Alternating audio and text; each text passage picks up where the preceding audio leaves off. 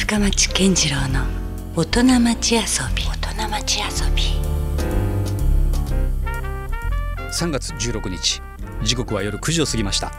皆さんこんばんは。深町健次郎です。えさてこの番組深町健次郎の大人町遊びでは革新的に仕事をして独創的に遊ぶそんな大人のゲストを毎回お迎えしております。その方の A 面仕事への姿勢と B 面遊びへのこだわりを2週にわたって迫っていきたいと思います。さまざまなジャンルのゲストが登場してくださってますが今週から2週にわたってはアグレッシブな経営者の登場となります。北九州市は八幡西区黒崎に本社を置く生徒建設株式会社代表取締役の船引健一さんです。土木工事建設建築工事それから太陽光発電事業などその時代のニーズに合ったさまざまな事業を手掛けている会社です。今夜はその経営者がどんな信念を持って仕事に向き合っているのかというところをですね探っていきたいと思います。どうぞ最後までお付き合いください。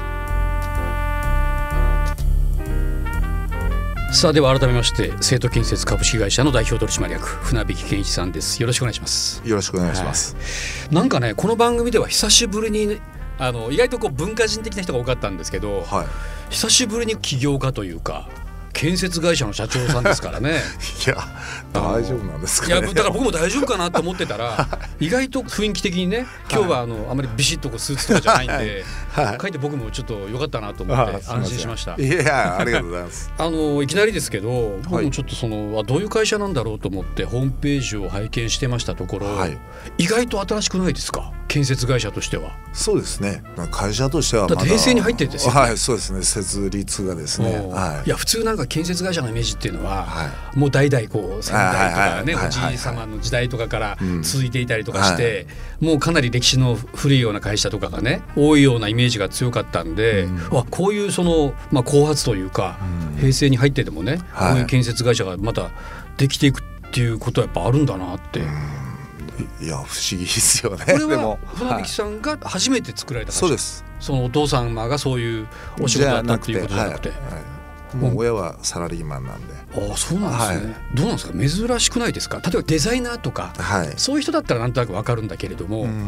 いわゆるこう、ね、建設会社を一台で作ると、ねはい、しかもこのご時世にというか、この時代にというところでは非常に珍しいんじゃないかなと思ってます。ね。いや本当もう学生時代に建設業のアルバイトばかりやってて、うん。できることがそれしかなかったんですよね。うん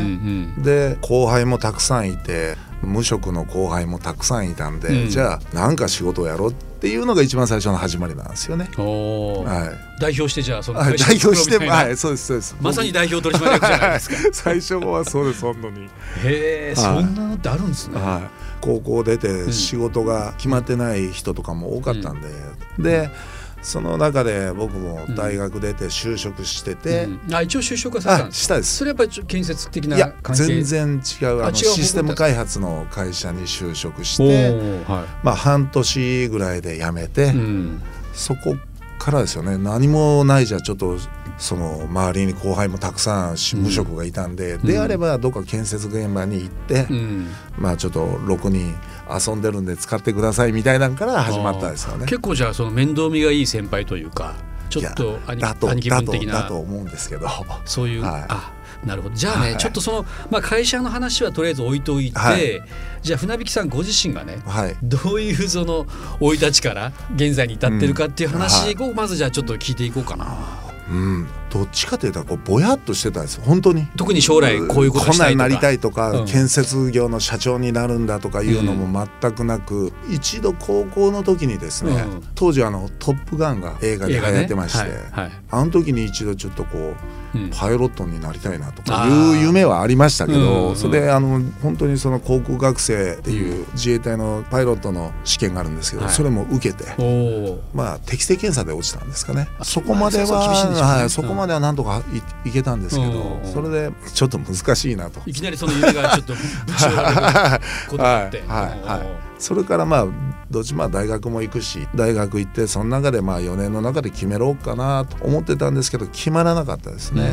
まあね結構それも現実あるパターンですよね、何をするかっていうのがよく分かんないまんまね、でも社会人にならなきゃいけないタイミングを迎えてしまうみたいな、はいはいはい、でも今こうテレビなんか見てても結構こう高校生ぐらいから中学生ぐらいでも明確な夢を持ってやってる人っていうのはすごいなとでも本当に思うんですよ、うんうん、僕は本当漠然としてて何がしたいかも分からずに、とにかくやっていきながら1年2年3年経ったぐらいですかね、うん、このまんま年を取って大丈夫なのかと、うんうん、あ みんなやっぱり仕事に出て行っても何かを任されるわけでもなく、うん、一日中作業をやるというだけの仕事だったんで。これはちょっとまずいなと思ってですね、それでそそれが27ぐらいですかね。もう半年でサラリーマンを辞めてしまって、ね、その後後輩10人ぐらいを連れて、まあ何らから平井仕事をして、やっていきながら、うん、それでまあもう4年ぐらい経っとったんですかね、その時にこのままじゃ、うん、まあ日暮らし的な感じ いや本当そうですそうです、その時にちょっと27の時に当時作業員の僕たちから見える一番偉い人っていうのが現場監督さんっていうのがやっぱり一番偉いと、うん。はい、それで僕が30になる頃にはうちの従業員を現場監督にしてやるからなと言ってそこから建設業というものに真剣に取り組み出したのかなと思いますね。その後輩のためのモチベーションみたいな？いや自分が何もできないんですよ、はい、うん、自分が何もできないでただ取りまとめはできてたっていうかですね、やっぱりこうぶつかるわけですよね、その後輩たちでも自分のが頑張ってる、いや俺のが頑張ってる、そのうち派閥ができたり 何ができたりってするんですけどそれを取りまとめてたのは得意だったんで。なるほど、それはもう一つの才能ですよね。だか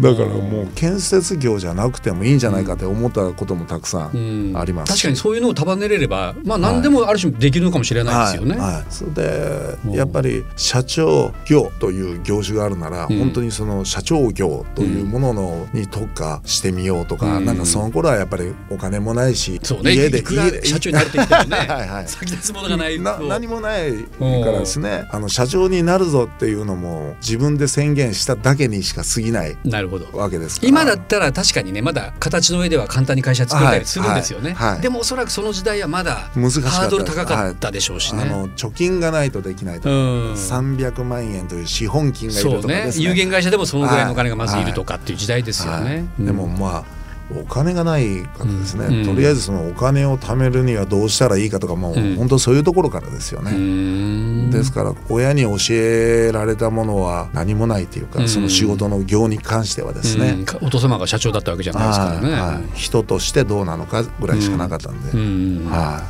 い、それはちょっとなかなか興味深いですけどなんか僕のねあのイメージで言うと、船引さんはどちらかというとちょっとなんかアウトロー的な、はいはいはい、そういう雰囲気はちょっと匂いとして感じるんだけど、はいはい、実際その学生の頃ってちょっとやんちゃだったりはしたんですか、はい、そうですね。それちょっと言いづらいか。いやいやいやいやまあ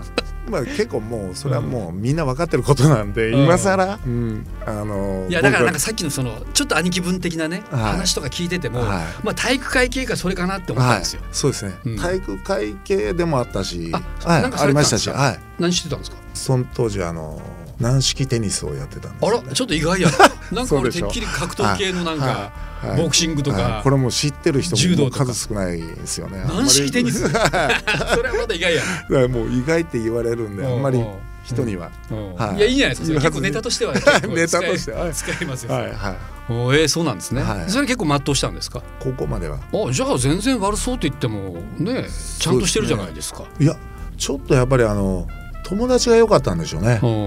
うん、多分、まあ変にずれていかずに、はい、うん、いやちょっとほらもうやっぱ反抗期がだったりとか、はいはい、ちょっとぐれたり誰もがなんか一度は通る道だったりするじゃないですか、はい。はい、変なぐれ方はなかったですね。なるほどね。ただまあ普通まあそこそこ悪そうしてたよっていう人より悪かったかもしれないですね。やっぱそうですか、はい、なるほどね、はい、ねなんかそういうちょっと雰囲気はあるんじゃないかなって ちょっと何に現実と思ってたんでちょっと突っ込んでみたかったんですそこをね、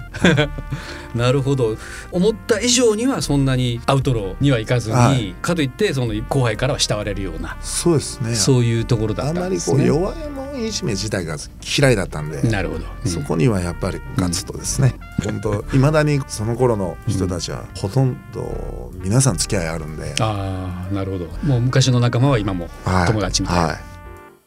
さあまあ前半ちょっとね今までのこう生い立ちだったりとか後輩に慕われるようなねそういうところでなんとかせないかなみたいなのが一つこう起業のきっかけみたいな話まで出ましたけどもただ、まあ、なかなかやっぱその会社を立ち上げるってね簡単ではないし、はい、やっぱそこにはいろんな苦労がありましたか？いやでもですね、うん、そこもそんなにやってみたら、うん、そんなになかったですね、実は専門的なこともたくさん覚えなきゃいけなくて資格も取らなければいけなくてとかこう、ゼロからのスタートなんで難しいのかなと思ってたんですけど、実は思ってたより建設業というのは細分化されててその中の一つを担うだけであれば全然難しくない、あ確かに。なんか家を作るの見ててもやっぱ基礎はする人がまた別にいたりとか。はい。ね、建物建てる人がいたりとかそれなりに全ての業種にそのプロがいるんで、うん、要は旗振りを誰ができるかというようなことだと僕はいまだに思ってて、じゃあそんな幅広い建設業の中で、はい、えー、船引さんはどういうところに目をつけたんですか？普通の人がやってる要は2代目3代目が受け継ぐような建設業のやってることっていうのは僕たちは真似ができないんで、うん、とにかく何でもそうですね。新しいものには興味を示して取り掛かったのがだからこう何が得意ですかって言われた時に何でもやってたですね。何でもやってた代わりに例えばビル1棟建ててくださいって言われても建てれる、その業者さんとノウハウが身についたのはありますよね。ですから普通型枠屋さんとか、木造の大工さんとか、内装のクロス屋さんとか左官屋さんとかいろいろあると思うんですけど、うん。ね、どっちかって言ったらそれは本当に職人さんの世界で、うん、僕たち建設業のやることっていうのは、うん、それを全てきれいに取りまとめることが、組織化するという。はい、そっちの業種だと思ってるんで。でもそれこそだからその大きな会社が得意とするとこじゃないですか？今までのあった建設会社そうですね。ね。でまさに本当そうなんですけど、これがなかなかですね、大手さんばっかりやってて、実は中には僕みたいなとこに、お願いしたいっていうお客さんもいれば、まあ、一つそれが業となるわけですよね、うん、それでまあやってこれたのはありますよね。じゃあある程度こう最初から順風満帆というか意外と立ち上げてみたらどんどん仕事が次から次に来るような、はい、そのすごいですね。儲かる儲からないは別の話として とにかく仕事はある、ね、目の前の仕事は常にあるわけですね、はい、あるわけです。でやっていってってそこからだんだんだんだん専門的な難しいところに入っていくと、うん、もうそこは職人さんにお願いしたりデザイナーさんにお願いしたりとかいうことを取り入れながら、うん、まあやってこれてますよね、はい、正直でもしんどい時期ってなかったんですか？その会社をやる中で。まあ、お金のことを考えれば、うん、もうずっとしんどかったですよね。あやっぱそういう苦労はずっとあったんですか？もうずっとです。いくら仕事があっても。仕事があってもなんかなんとかわかりますよ。なんかやっぱこう建設会社ってどっか、まあ、もちろん人も使うし、はい、物も仕入れなきゃいけないとか、うん、ちょっと先行投資しうん、しなきゃいけない場合とか、資金繰り的にね、苦労しそうなイメージはありますね。そうですね。それとあとは接待というものが昔、ちょっと前はあったりですね、そしたらやっぱりそのお客さんとなる人を連れて食事行って飲みに行ってとか。まあ、要は人付き合いですもんね、はい、そこもね、はい、うん、それをやっていく経費すらもうないような状態っていうのも多々ありましたそれどうしたんですか？そういう時って。やっぱ借金とかですか？親に借りたりですね。まあその銀行さんにも信用がないですから、うん、その当然銀行にお金を貸してくれとかお願いもできないですし、うん、ですからもうそういうのはもうお金を借りてでもやって。あでも親もなんかちょっと心配だったでしょうね、まあ、大丈夫かと。あもうもう親父からはもう本当お前はもうやめてしまえって言われようとですね。いやまあそう心配はね親の立場で考えたらそうなりますよね。もう仕事して損をするというそのなんと意味のないことをお前はやりよんだっていうのは本当にもうずっと言われてきましたね。でも逆にそれがまた一つの発奮材料というかなんとかね親をこう安心させたいとか。いや多分ですね僕あの結構いい格好しいなんで、うん、ついてきてる人間がいたら、そこに対して一生懸命やるっていうのは、これはもう曲げちゃいけないとこなんだみたいなのが自分の中で勝手にあって、できるかできないかわからないのにやれるとかいうことを言うてしまうんですよ。いい格好しなんで。いやでも分かりますよ。社長って結構そういうとこ必要ですもんね。武士は食わねどみたいな。そうです、ね、でその中で実はものすごく不安の中でこうやってきてるんですよね。でもその一生懸命さを見てくれてる人っていうのがやっぱり中にはいてその中でこう救いの手を差し伸べてくれた人っていうのがやっぱり今までの間っていうのは何人もやっぱりいましたね。恩人はい恩人という人がやっぱりいましたね、はい、やっぱそういう人たちは今でもやっぱ宝というかそういうとこありますそうですね、うん、逆に今の方がその人たちの存在が鮮明に思い出すことが多いですね、はい、なんかねその調子がいい時に人が寄ってくるのはなんとなくねわかるしだけど本当にそのしんどい時にね支えてくれる人っていうのは大事っていうかねね。本当あれですよね。はい、でそのしんどい時に応援してくれた人たちを裏切らないのはもう自分がやめないことでしかないじゃないですか。うん、ですからきつくなって手を差し伸べて僕が例えばやめましたってなったら、うん、ほら見たことかってやっぱりなるじゃないですか。だからこうやって助けてくれた人をとにかく裏切らない。そのためにはやり続けるしかもうないなと。もうやり続けておけば、うん、少なからずともその恩返しするチャンスも何かしらできると思うし、それを放棄してしまったら何もないなっていうのも。なるほどね。だからそれはそのプレッシャーってある意味重圧だったりするから本当はねきつい時があるけども逆にそれがいい意味で自分の背中を押してくれたみたいな。もうあのですから僕が、うん、その例えばこういう地元のプロレスなんかで興行するにあたって、うん、そのスポンサーでついてくれと。あそういう依頼もやったりするんですか、そしたらまた会社の経理サイドの人間は社長が何を言い出すのかなってもう時々だと思うんですけど。うん分かったと。任せろってなってしまうんですよ。いいかっこしなんで。なるほど。なるほど。後で考えればどうにかなるよみたいな感じでやっぱりやってますよね。それはなんか自分の経験もあるんですか？多分ですね。これは経験したことある人は分かると思うんですけど最初の3回目ぐらいは本当にもうダメかもしれんと思うんですけど、うん、でもその時にやっぱ辛抱して持ちこたえて持ちこたえてっていうふうなことをやってきたらですね、うんうんこのレベルじゃ大丈夫とかその、うんうん、程度があるわけ程度が変わってくるわけですよね。ですから例えばまあこれいや今もうちょっとそんなきつい時にこんなんもうダメですよ。断ってくださいよ、という空気感はあるんですけど、うん。うん、ここはやっぱりしてあげないやろ、みたいな感じがやっぱ出たり、でもそれは後から考えたらいいじゃないか。その直感は正しかったりするわけですか、はい、は。い、結構やっぱりその、自分以上の自分をその人たちは多分見てくれてますよね、この人に頼めば大丈夫、でも実は本人は頼まれた本人はもうドキドキで やってるんですけど。多分そういうのがあるかもしれないですね。なるほどね。はい、だからもう失敗を失敗と思わずにうまくね、はい、やっていくことでまたそれが成功になるぐらいな。いや本当そうだと思います。ね、はい、周りから見ればそんなね大丈夫かって言われるのことでさえ。何回もやっぱりですね僕なんかそれを経験してますんで、うん、言われてきましたし。うん突然もう周りから人がいなくなったこともあるんでですねね、何度もありますから、うん、でもそのまあ間違えてないと思って基本的にはやってるんで、うん、そこをやっぱりこういや絶対大丈夫と、うん、やらないとわからないと、うん、もうとにかく大丈夫と思ってやってきたらだんだんこう景色が変わってきますよね。そして来年で25周年ですよ。ですね。これはなか。なか一つの会社としてもねやっぱ大きな四半世紀という節目ですよね、はい、そうですね、うん。早かったですか？早いです。あっという間に。あっという間やったですね。はい。本当にいつかお金持ちになってやろうとか、うん、お金持ちになったら好きなもの買って、うん。うん、好きなもの食べてとかいう夢を持ってあっという間に25年、うん、今じゃあできてるのかって言われたらどうどうなんだろうというのが実際に いや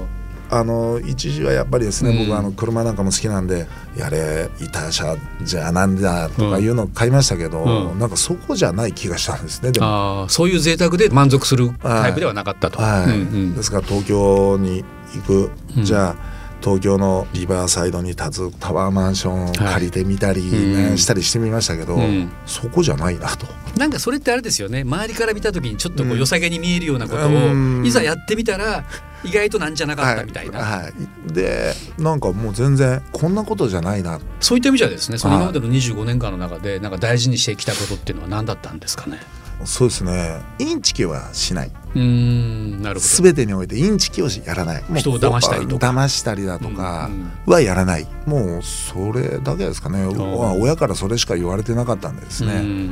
インチキするなと。だから間違えてたら謝りますし当然ですね。まあそういうことも人間だから起こりますよね。はい。それであのまあ、どうすれば上手に人と付き合えるのだろうかとかいろいろ考える時期もあると思うんですけど、うん、どっちかって言ったらそういういらないものを取っていった方が素直にシンプルにやっていった方がなんかうまくいきだしたっていうのは正直ありますよね。なるほどね、はい、まあ、そういうインチキをしないとか、はい、人から見てこう贅沢と思われるようなこと でもないと。だからなんかこう結局その